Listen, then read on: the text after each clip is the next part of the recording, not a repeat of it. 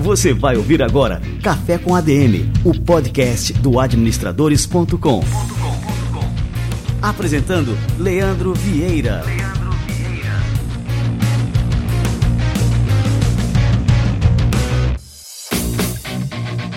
Fala galera, está começando mais um Café com ADM, a sua dose de cafeína nos negócios. Estamos começando o nosso episódio número 313.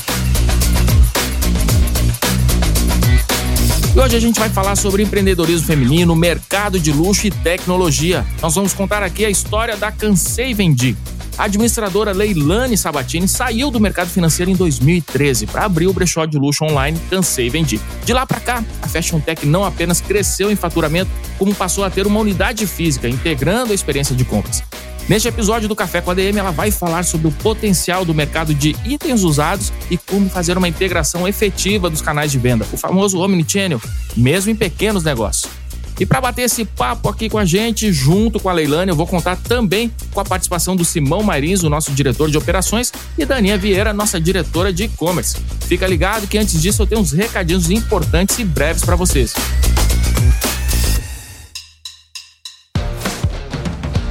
Atenção, empresários e empreendedores desse Brasil. Sabiam que vocês podem ganhar uma consultoria exclusiva para sua empresa com o Caíto Maia da Chili Beans, que já passou aqui pelo Café com a DM? E além da consultoria, mais 100 mil reais para investir no seu negócio? Queremos compartilhar com vocês essa novidade. O Banco do Brasil, em parceria com o cartão Elo, lançou a promoção Shark Tank Brasil. Eu vou explicar como funciona. Você tem conta PJ no Banco do Brasil?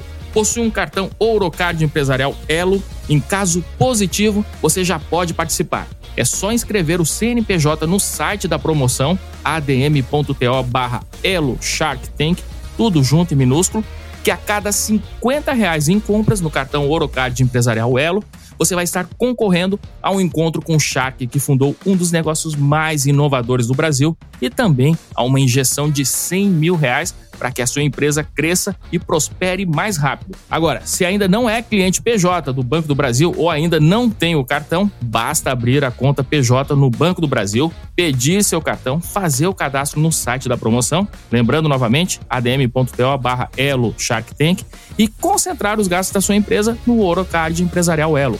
O cadastro e as compras podem ser feitos até 31 de janeiro de 2023. Então tem bastante tempo para você pedir o seu e participar da promoção Shark Tank Brasil. Demais, né? Então acesse o site que também vai estar aqui na descrição do programa e saiba mais e não perca esta oportunidade.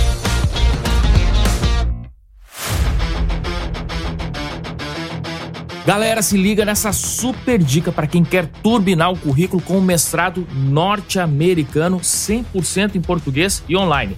A Must University está com inscrições abertas para os programas de mestrado na área de negócios, incluindo administração, negócios internacionais, marketing digital e desenvolvimento de negócios e inovação.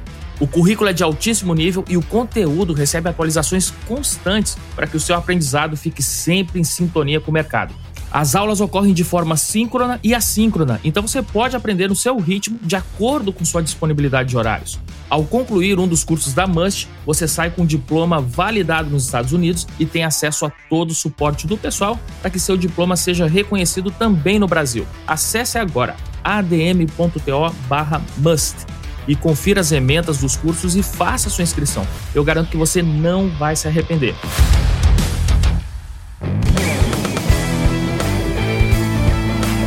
Muito bem, galera. Vamos agora chamar essa fera por aqui, Leilane Sabatini.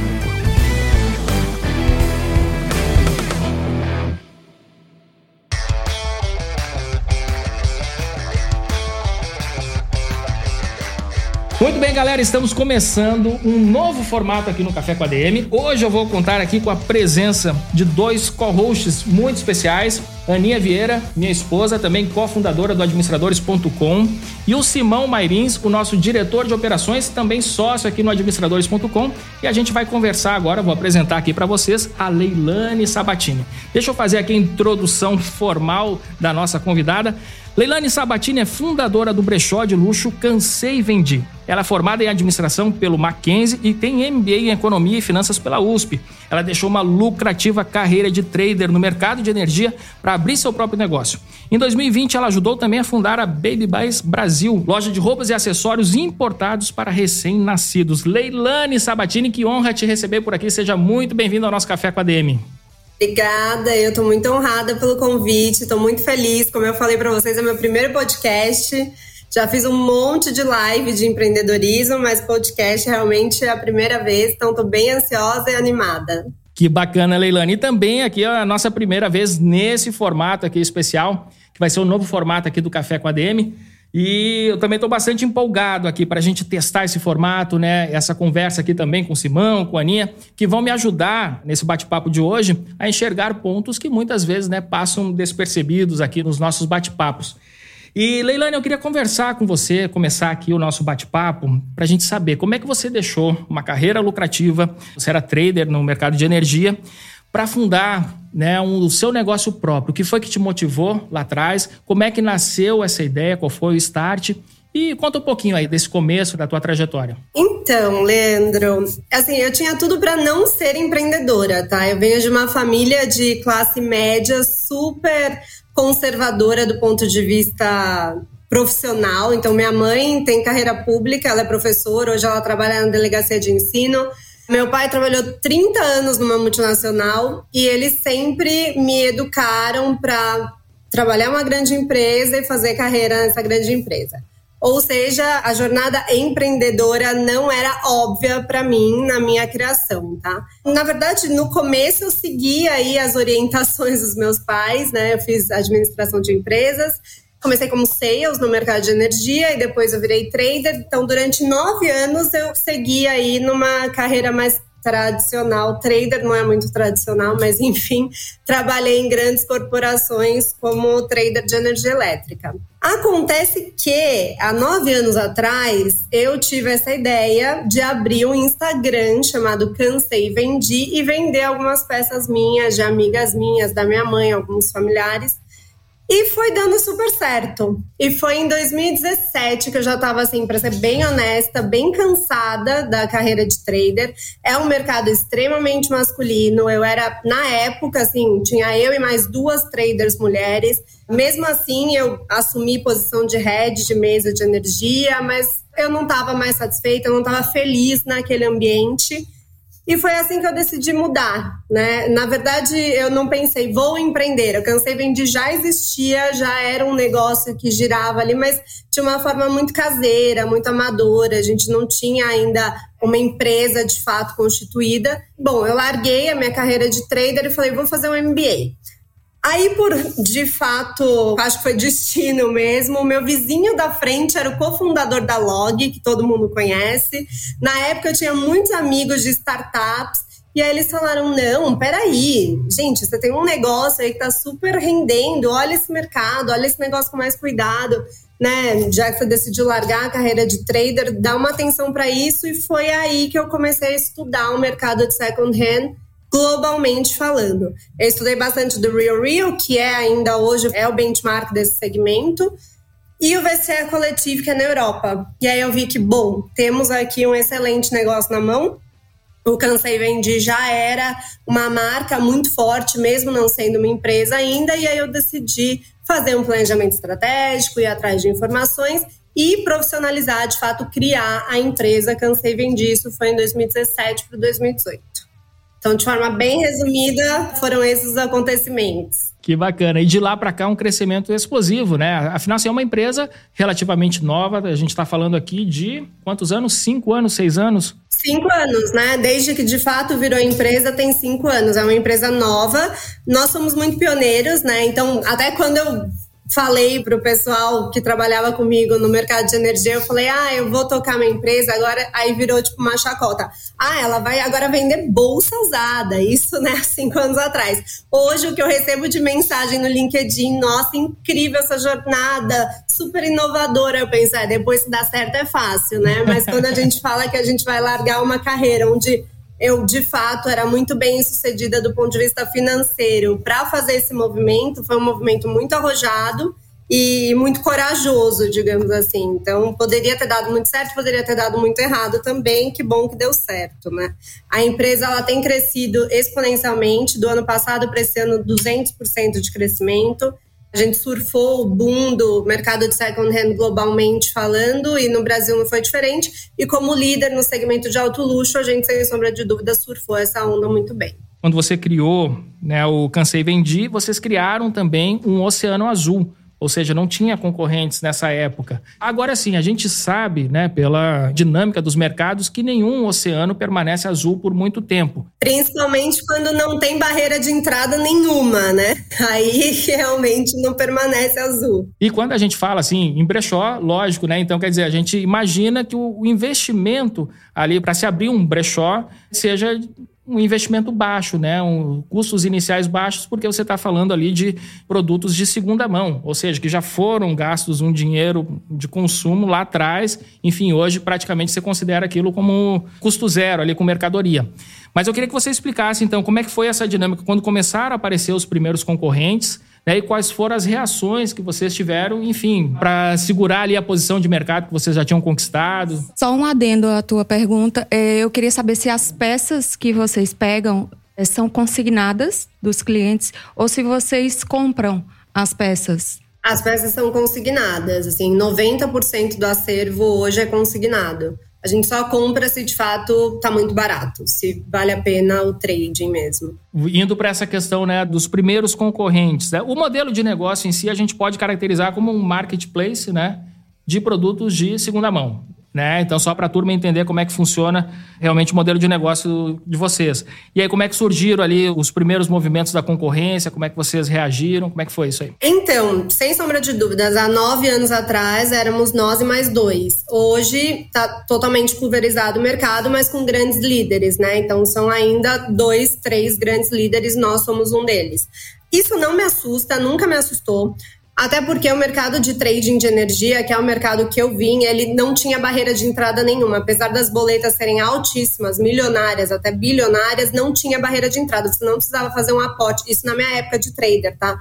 Você não precisava fazer um aporte na comercializadora. Hoje precisa, então o mercado se regulou era barreira de entrada nenhuma e por isso tinham vários problemas até de crédito no mercado, né? O mercado de energia elétrica ele passou por momentos bastante críticos, o Mercado Livre por conta disso, de não ter barreira de entrada. Então, não me assusta, aconteceu exatamente a mesma coisa, a gente não tem barreira de entrada, qualquer pessoa, qualquer mulher pode criar um Instagram e começar a anunciar peças de amigas para vender.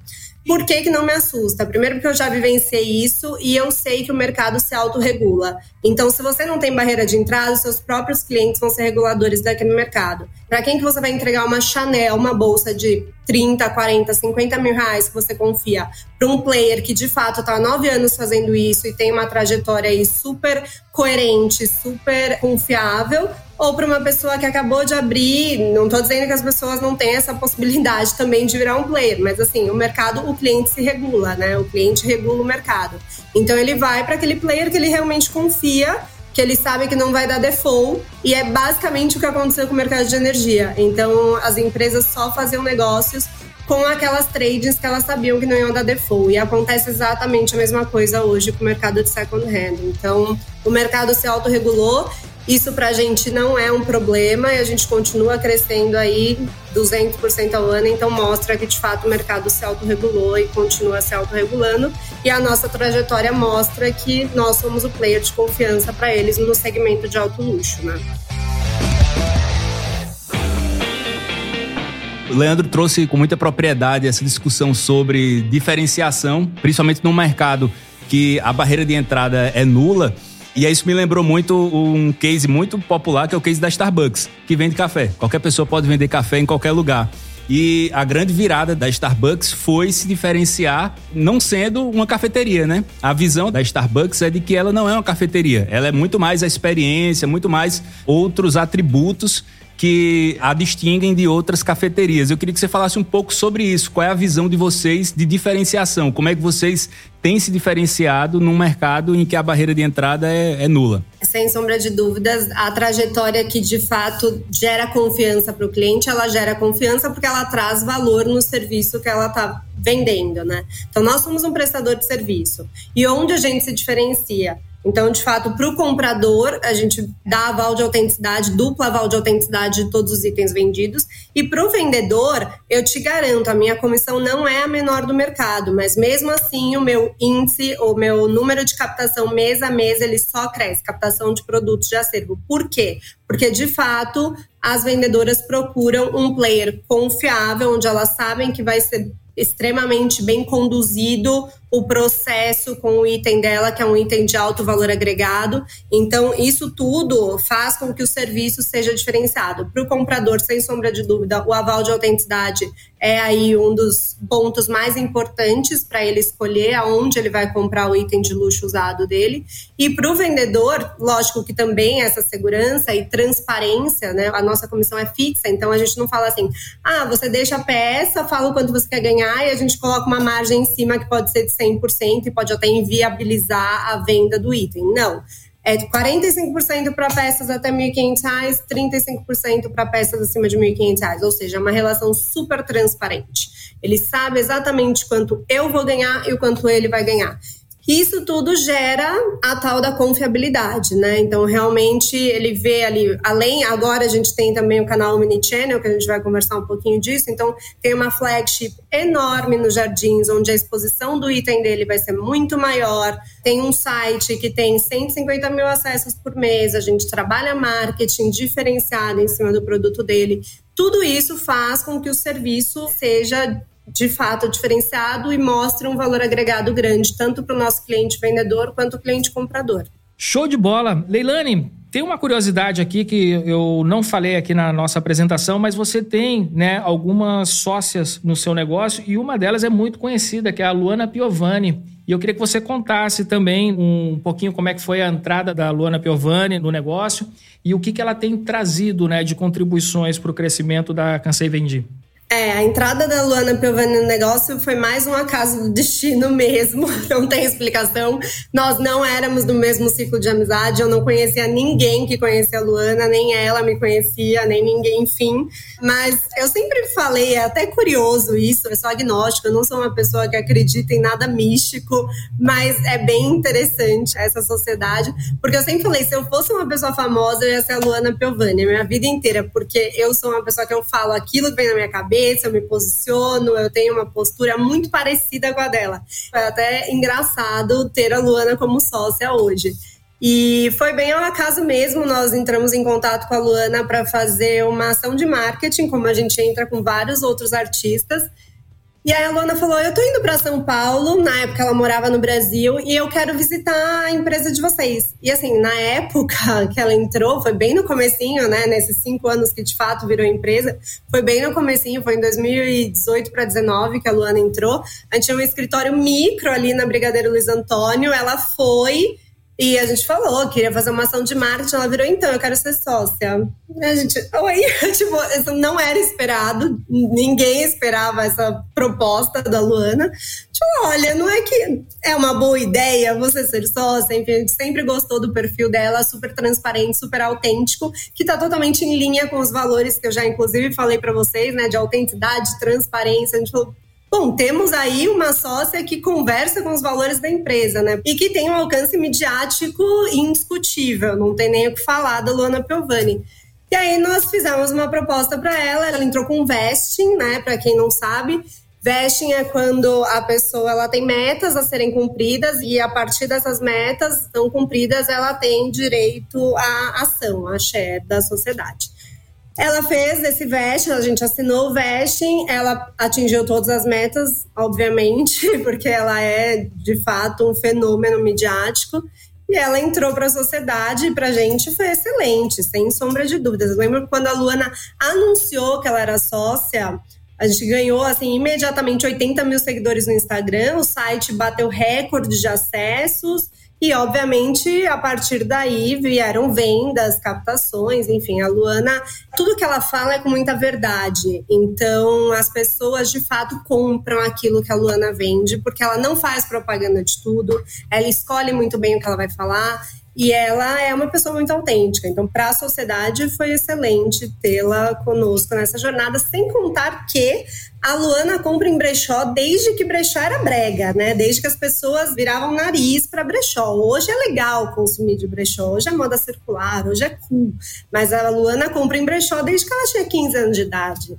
Então, estava totalmente em linha com o que a gente precisava aí de uma sócia e foi ótimo. É, você falou no começo, quando você disse que o seu vizinho era da Log, né? É. Foi ali meio que um acaso, destino. Foi outro acaso. Agora falando. Eu cheguei a notar aqui que tem aquele velho adágio, né, que diz que a sorte é o encontro do preparo com a oportunidade, né? Então, é isso aí, você estava preparada e soube realmente aproveitar essas oportunidades. Bom, Leilane, você comentou também que tem uma flagship aí no Jardins, é isso? Isso, na Alameda Lorena, ali pertinho do Oscar Freire, bem no miolo dos Jardins. Esse foi mais um movimento bem audacioso e bem acertado que nós tivemos. Eu sempre falava que a gente era uma empresa digital, a gente era uma empresa digital, não queria loja física. Aí eu tive uma complicação pós-Covid. Fiquei internada oito dias no hospital, na UTI do Sírio. E aí, quando você está internada, você começa a pensar um monte de coisa e veio essa ideia louca de abrir uma loja física, mas não uma lojinha, uma lojona, né? É uma flagship de fato, depois a gente coloca uma foto aí. E aí eu falei, bom, vamos fazer isso. Liguei para os meus sócios, somos nove sócios, né? Eu sou sócia majoritária, mas tem nove sócios.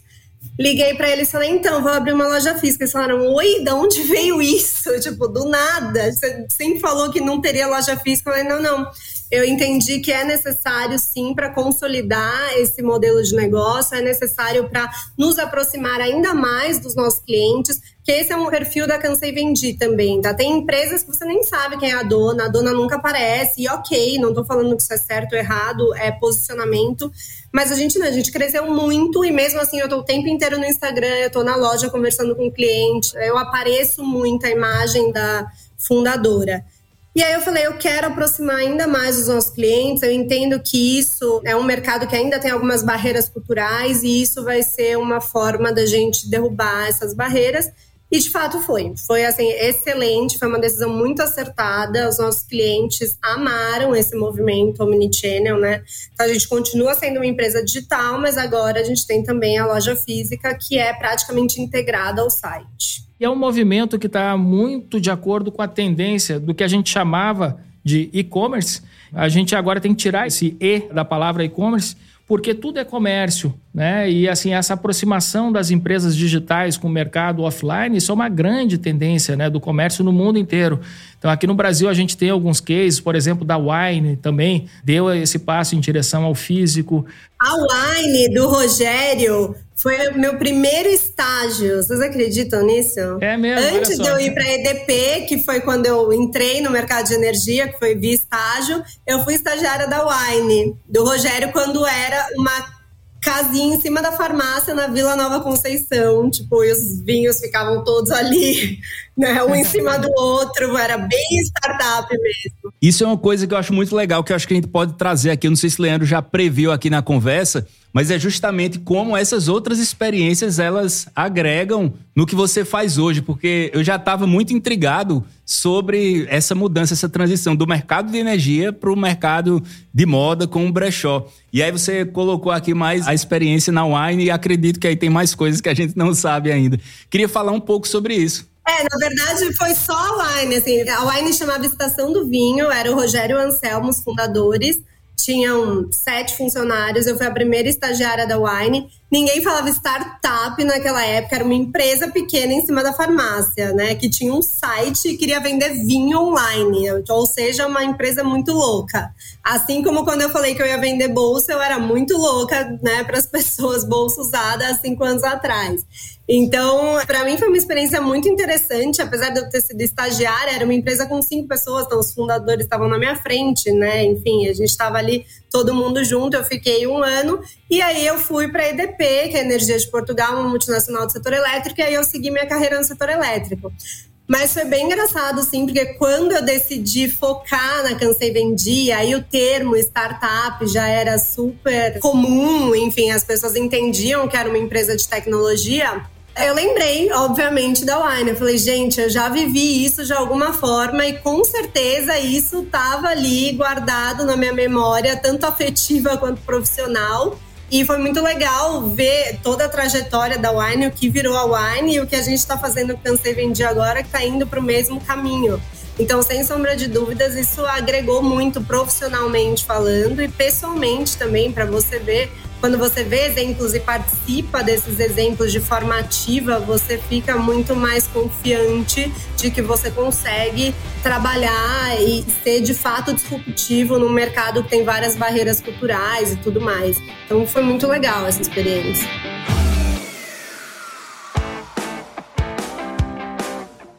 A Aninha estava me contando aqui mais cedo, né? Ela é cliente de vocês. É a fã. ah, que bom! Isso aí, Ana! Aí estava contando aqui os feitos, né, de vocês e disse que com relação ao negócio offline, né, com a flagship, que tem toda uma integração com o e-commerce também. Né? Conta aí como é que foi essa história que você me contou, eu queria entender, né, como é que é. A pessoa chega na loja, vê as mercadorias lá na loja. Você já visitou a loja, Ana? Não visitei Próxima ainda. Aí da São Paulo. É, mas chega na loja, né, olha os produtos lá, mas compra online, não é isso? É, na verdade, isso foi um desafio tecnológico que nós tivemos, né? A ideia inicial era que, de fato, todas as compras fossem feitas via telão. Tivemos um extremo desafio tecnológico aí, nenhuma adquirente conseguiu fazer o que a gente queria fazer, que era conectar a maquininha ao telão sem ter que colocar os dados do cliente naquele telão gigante, porque o cliente não quer colocar os dados num telão gigante para todo mundo ver. Então, essa parte do Omnichannel ainda não saiu, porque a gente realmente não conseguiu tecnologia no Brasil para fazer isso. Mas a loja é sim super integrada ao site. Nós temos um. Isso funciona muito bem, que é o agendamento. Então, o que acontece? No site tem mais de 10 mil itens disponíveis. E na loja tem só 70 itens. Ou seja, minúscula parcela do acervo. O cliente ele pode na casa dele agendar e ver as peças que ele quer na loja. Então isso super integrou o online com o offline e acontece muito. Todos os dias nós temos agendamentos na loja, todos os dias. Então o cliente vai, seleciona, se cadastra e isso foi uma tecnologia nossa, né? Inclusive parabenizar o André, foi o nosso CTO que desenvolveu muito bem, brilhantemente, muito rápido. Então o cliente consegue agendar e quando ele vai na loja tem todos os itens que ele quer ver e ele compra ali fisicamente depois de provar. Então essa foi a integração que a gente conseguiu fazer com sucesso. A cliente chega na loja de vocês, o atendimento é como se a gente tivesse numa grife na Chanel, porque quando a gente chega nessas grandes lojas, a gente é recebido com exclusividade, né? Eu não sei se você chegou a ver fotos, mas é uma loja muito bonita. As clientes que entram, elas falam: "Nossa, eu tô me sentindo na Europa" você esquece que é um brechó, né? A palavra brechó ela trazia aquela sensação de produtos um em cima do outro, com cheiro de mofo. Isso não existe. É uma boutique, é uma loja super sofisticada, com um iPad gigante que traz aí a tecnologia. Nós somos uma fashion tech, né? Então tem um iPad gigante no final da loja onde ela consegue acessar todo o catálogo de produtos e é sim uma experiência de luxo. Nós somos uma fashion tech do segmento de alto luxo. Então a gente vende bolsas até de 100 mil reais, né? Isso é bem fora da realidade para algumas pessoas, mas de fato é um mercado que existe. Então, realmente, toda a experiência que nós proporcionamos, tanto no digital quanto no offline, ela é uma experiência muito voltada ao atendimento ao cliente, muito cuidadosa com o atendimento ao cliente. É, Leilane, eu queria saber é, como é que você enxerga a questão do varejo de luxo, já que a gente entrou agora nesse assunto. Né? Como é que você enxerga a contribuição da Cansei Vendi com relação aos hábitos de consumo de luxo no Brasil? Qual é a visão de vocês sobre isso? É até polêmico. Teve uma reportagem que eu falei que o nosso objetivo era democratizar o acesso ao luxo. E de certa forma estamos fazendo isso. A gente recebe muito depoimento de cliente falando: a minha primeira bolsa de luxo foi com vocês, foi com o Cansei Vendi. Ah, talvez as marcas ainda não estejam preparadas para essa conversa, talvez não no Brasil, mas fora nós estamos vendo um movimento aí de grandes marcas de luxo já se aliando a players de second hand, justamente porque elas viram que essa é uma tendência que veio para ficar. Não é mais o mercado do futuro, é o mercado do presente. As pessoas têm um nível de consciência de consumo muito maior e também tem a questão financeira, claro, né? Se você tem a possibilidade de comprar uma bolsa em excelente estado, com aval de autenticidade por metade do preço, por que não, né, gente? Então, o mercado ele está com um nível de maturidade muito maior, obviamente nos Estados Unidos e Europa ainda muito maior do que no Brasil, mas a gente vai chegar lá, estamos caminhando para isso. E todas as grandes marcas estão começando, principalmente na Europa e Estados Unidos também, que o mercado de second hand já está muito mais robusto, estão começando a olhar para isso de uma forma mais atenta e, de alguma forma, se aliar a esses players com algum movimento de circularidade Aqui no Brasil, até em primeira mão, a gente acabou de fechar uma parceria com a Marta Medeiros, inclusive aí do Nordeste, né? É uma marca de Alagoas de alto luxo, é uma marca que a gente trabalha nacional. E nós fechamos uma parceria com eles. Amanhã eu estou em Maceió para lançar esse projeto, onde as clientes da Marta são convidadas a circular das peças que elas não usam mais com a Cansei Vendi e vão ter um benefício aí é, de comissionamento reduzido através dessa parceria das marcas, justamente porque é isso, o mercado ele entendeu que a forma de consumo e a forma como as pessoas lidam com o consumo mudou já, né? Muito bem. É, eu queria saber agora o perfil né, dos clientes do mercado de luxo, tanto de novos produtos quanto de produtos usados. E aí eu queria saber se esse mercado está restrito né, somente às pessoas ricas, realmente afluentes, ou se ele é mais democrático, como você falou, né? Agora há pouco você falou, vocês querem democratizar o mercado de luxo. Vocês já conseguiram isso? Ou, assim, pelo perfil das clientes da Cansei Vendi, vocês notam, enfim, que está restrito a uma determinada classe social, ou já está se expandindo mais? Como é que vocês enxergam também o perfil do consumidor de vocês? É, então, Leandro, de fato, ainda a nossa cliente é um perfil de cliente de alta renda. Uh, nós temos sim alguns outliers, algumas clientes que não necessariamente são clientes de luxo, mas que se organizam, se planejam para adquirir, para fazer esse investimento em uma peça de luxo.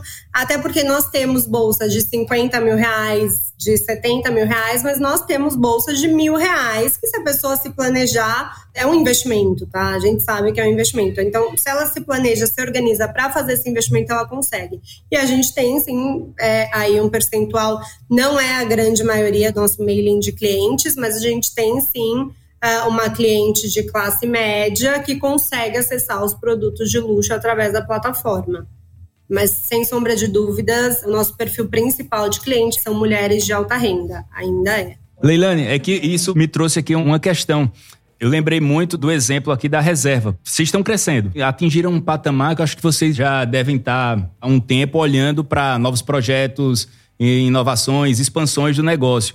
É, a reserva, ela adquiriu a oficina reserva, tem outras linhas. E com isso a reserva atinge o público A, o público B, o público C. É parte dos planos de vocês também é, desmembrar o negócio e criar novos segmentos para, acho que talvez até um caminho para atingir esses outros públicos que vocês não atingem hoje? Por enquanto, não. Por enquanto, a gente de fato quer seguir no nicho de alto luxo. Nós abrimos um pouco o leque de marcas, então isso permite que você tenha acesso a marcas premium, né? Mas a gente não quer abrir de forma total para o varejo. Porque é, um dos nossos valores é vender itens que de fato durem. Então, o fast fashion não está alinhado ao nosso valor principal. Então, vender peças de marcas que são marcas fast fashion não fazem sentido para gente do ponto de vista de durabilidade. O processo de fabricação não é cuidadoso como, obviamente, o processo de fabricação de um item de uma marca de luxo. Então, por isso, por de fato acreditar que no pós-venda, acreditar no ciclo de vida da peça que é um ciclo de vida mais longo, a gente vai continuar bem focado no mercado de alto luxo. Porém, nós abrimos sim um pouco o leque de marcas e começamos a atuar com algumas marcas premiums, inclusive nacionais, que têm aí um custo de aquisição né, muito menor. Uh, mas que também estão alinhadas com esse princípio de uma produção mais cuidadosa, não chega a ser um slow fashion, mas também não é uma fast fashion. Então, a gente deu essa flexibilizada, mas foi bem de leve. A gente realmente não quer ser um player que vende todas as marcas de moda e, de fato, acesse o varejo por conta dessa questão da produção, do cuidado com a produção e da durabilidade dos itens. Fantástico. É, Leilani, eu queria te perguntar uma coisa que é um dos grandes calos dos marketplaces, que é com relação à segurança, golpes, enfim, a gente sabe que na internet está cheio de golpista. Como é que vocês evitam, né? Como é que vocês é, conseguem fornecer para o seu consumidor, para cliente que está ali no marketplace escolhendo algum produto, que ela vai receber aquele produto, né? Que é um produto realmente original. Como é que é feita toda essa questão, essa curadoria né, com relação a esses itens básicos de segurança? É justamente por isso que as peças ficam todas consignadas conosco. Então tem outros marketplaces que eles simplesmente ligam os pontos e aí, muitas vezes, a cliente compradora compra e não recebe aquele produto nunca, porque o player vendedor ele não envia ou nem tem mais o produto. Então, isso garante com que o comprador ele de fato receba aquele item que ele está comprando e sabe que aquele item está disponível para ser comprado. Fora isso, o processo de autenticidade, que sempre foi uma grande preocupação minha, nós temos aí um processo interno onde a nossa equipe técnica avalia, inclusive no Instagram tem a primeiro post do nosso Instagram fala um pouquinho do processo de autenticidade e é interessante que ele mostra um pouco das análises, tá? De uma forma obviamente bem superficial. Então, nossa equipe técnica, ela avalia, ela tem um checklist por marca, ela tem uma câmera microscópica onde ela pega detalhes de couro, costura e ela faz essa avaliação uh, de autenticidade dos itens. E fora isso, para dar uma segurança ainda maior, tanto para nossa equipe quanto para os nossos clientes, a gente tem um duplo check de autenticidade que é feito com o Real Authentication, que é uma empresa de Los Angeles, que eu conheço as duas fundadoras, eu fiz reunião com elas, eu entendi o processo, eu sei a história delas e de fato eu me sinto confortável em trabalhar com eles. Eles são aí reconhecidos internacionalmente por fazerem essa análise de autenticidade. Mas assim, não passou pela nossa, a gente não vende. Não passou pela deles. Então, as duas empresas, tanto o Cansei Vendi quanto o Real Authentication, têm que estar em acordo com a análise de autenticidade daquele item. Do contrário, esse item é devolvido e não é vendido no nosso site. Então, isso com certeza gera aí um conforto, uma segurança para o cliente que está comprando na plataforma. Leilane, agora eu vou voltar aqui alguns passos atrás, quando eu te apresentei e falei que você era formada em administração pelo Mackenzie. Essa questão da sua formação em administração, e aqui eu vou puxar a sardinha aqui para o nosso lado, é, eu gosto muito quando a gente recebe um empreendedor, né? empreendedor independente da formação, empreendedor de sucesso, ele sempre nos ensina. Mas um empreendedor que é formado em administração, ele tem um plus, né? um plus a mais. Ele vai usar aqui a redundância, né? um plus a mais. Né? Ele tem conhecimentos de técnica de gestão, todos esses conhecimentos da administração ajudam ele, sem dúvida, a impulsionar esse negócio. É, e aqui a gente está vendo na prática isso acontecendo, que a Cansei Vendi é um sucesso e não por acaso você é formado aqui em administração. Qual que foi a importância, então, da administração né, na sua carreira, na sua trajetória e no sucesso da Cansei Vendi? Você já, já respondeu na sua pergunta, total, né? É, eu falo, inclusive, eu vou começar a dar mentoria para algumas empreendedoras do mundo fashion, né? E esse é um dos maiores problemas aí que a gente encontra com as fundadoras de empresas da moda. Elas são pessoas talentosíssimas, extremamente criativas, Uh, mas falta aí uma bagagem financeira, uma bagagem de gestão de negócio. E normalmente esse acaba sendo um desafio para que o negócio delas de fato evolua e cresça de uma forma exponencial. Uh, o que eu até falo é que o ideal nesses casos, se não é uma skill que você tem, busque um sócio que tenha, que você confia e que tenha, porque é muito importante, né? Você de fato entender de planejamento financeiro, de planejamento estratégico, você estudar análise mercadológica. Então, empreender é muito complexo, né? Tá longe de ser uma jornada linear, né? Isso eu falava bastante também. Eu dei aula no INSPER de empreendedorismo para um grupo de startups durante três anos E eu falava bastante isso, gente. Esquece essa glamorização do empreendedorismo que vocês veem por aí, esses coaches de empresa. Não existe. Quando você empreende, você resolve o problema todos os dias. E são problemas muito chatos que você não gostaria de ter que resolver. Assim, se você está numa corporação grande, você tem muitos pares, você tem né, uma governança ali corporativa que te dá também um suporte na jornada empreendedora, principalmente de um micro, pequeno empreendedor. Isso é muito solitário. Você tem que se virar e resolver problema todos os dias. E essa resiliência veio também, sem sombra de dúvidas, da minha trajetória como trader, que me deixou muito preparada para tudo, porque o trader ele tem que ser muito rápido nas análises que ele faz, ele tem que prever tendências, ele tem que prever eventuais problemas e se antecipar para que de fato ele ganhe dinheiro.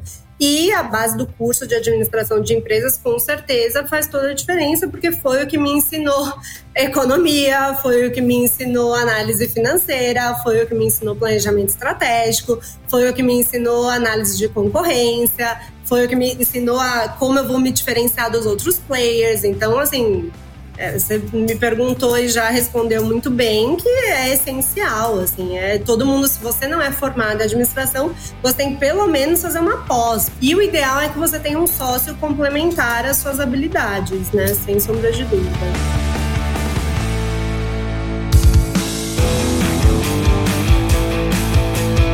Bom, Quero te agradecer aqui pela presença no Café com a DM.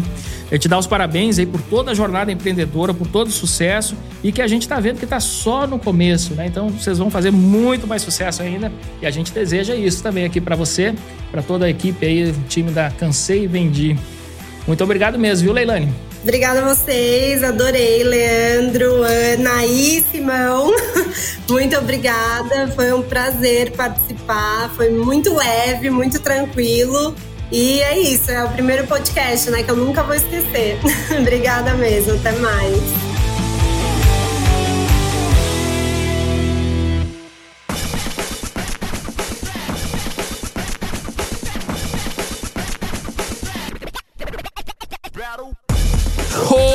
Oh, show de bola, galera! Leilane Sabatini mostrando como que a combinação administração mais empreendedorismo é simplesmente explosiva. Que case fantástico aqui, galera, o da Cansei Vendi. Eu aproveito aqui para deixar a dica para você seguir tanto a Cansei Vendi no Insta como também a Leilane Sabatini. Procura lá, Leilane Sabatini, Cansei Vendi, passa a seguir para você acompanhar todos os conteúdos dessa fera, Leilane, e também as novidades da Cansei Vendi. E se você curtiu esse episódio, eu tenho certeza que você curtiu, não deixe de compartilhar com seus amigos. No Spotify, no Deezer em qualquer aplicativo de podcast, você tem um botão de compartilhar.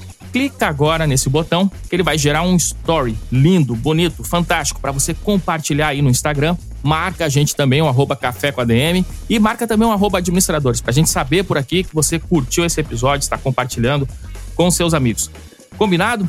Muito bem, turma. Este foi o nosso Café com a DM de número 313. Na semana que vem, a gente volta com mais cafeína para vocês. Combinados então? Então até a próxima semana em mais um episódio do Café com a DM, a sua dose de cafeína nos negócios. Até lá.